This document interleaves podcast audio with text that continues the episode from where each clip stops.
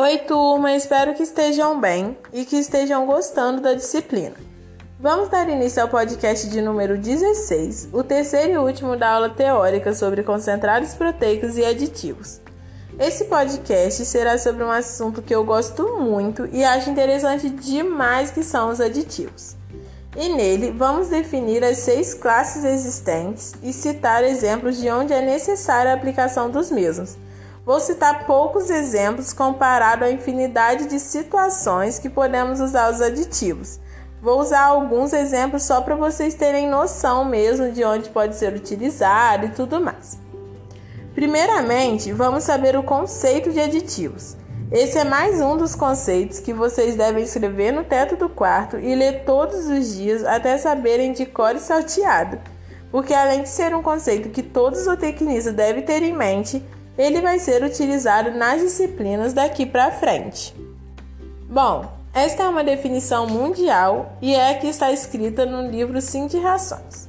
Aditivo é uma substância, microorganismo ou produto formulado adicionado intencionalmente que não é utilizado normalmente como ingrediente, tenha ou não valor nutritivo e que melhore as características dos produtos destinados à alimentação animal ou dos produtos animais.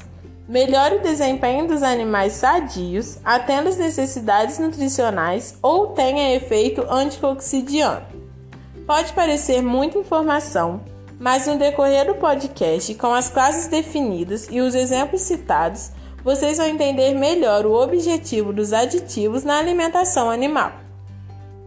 Os aditivos estão separados em seis classes. São elas aditivos tecnológicos, sensoriais, nutricionais, zootécnicos, anticoxidianos e agonistas.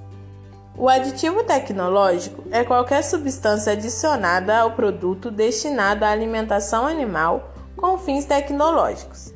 São eles aglomerantes, antioxidantes, conservantes, antifúngicos, os antioxidantes são extremamente importantes em alimentos com alto teor de ácidos graxos poliinsaturados para que esses não sejam perdidos pela oxidação. Os aglomerantes têm a função de unir as pequenas partículas e são usados para a fabricação de pellets de qualidade e com menor produção de finos. Aditivo sensorial é qualquer substância adicionada ao produto para melhorar ou modificar as propriedades organolépticas destes ou as características visuais, como por exemplo aromatizantes, palatabilizantes, corantes e pigmentantes. Os palatabilizantes são utilizados para melhorar o sabor das rações, aumentando o consumo animal das mesmas. Vale lembrar que essa classe não altera nada no valor nutri nutricional da ração. Aditivo nutricional é toda substância utilizada para manter ou melhorar as propriedades do produto comercial, como vitaminas, oligoelementos, aminoácidos, ácidos graxos e nitrogênio não proteico.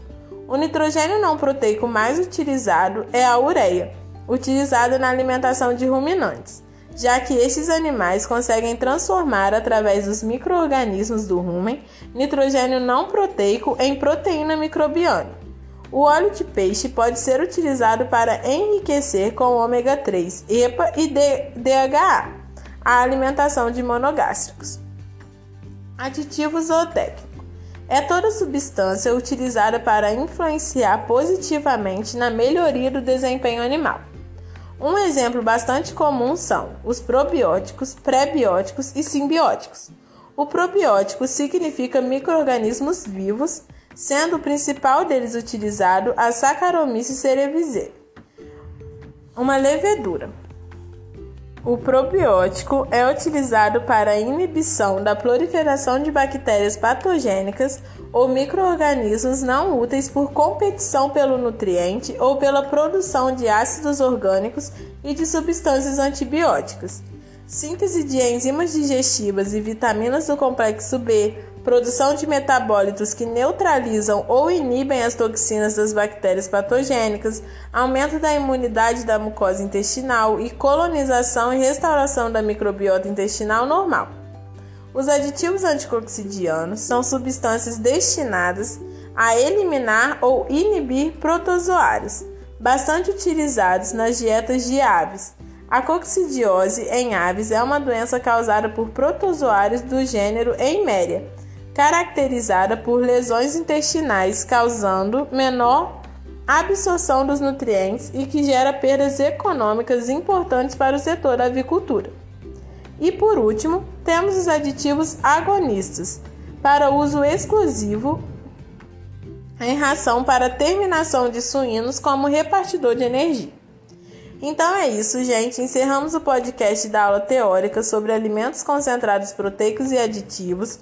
E para quem gostou desse podcast e quer saber mais sobre os aditivos, eu tenho um arquivo com a lista de todos os aditivos aprovados pelo mapa para uso na alimentação animal atualizada esse ano. Quem se interessar, só pedir que eu envio. Lembrando que estou aberta a sugestões para melhorar o conteúdo do podcast. Pessoal, muito obrigada pela atenção de vocês, bons estudos e conte comigo. Sou Ariadne, monitora de bromatologia zootécnica da Universidade Federal Rural do Rio de Janeiro. Até o próximo podcast.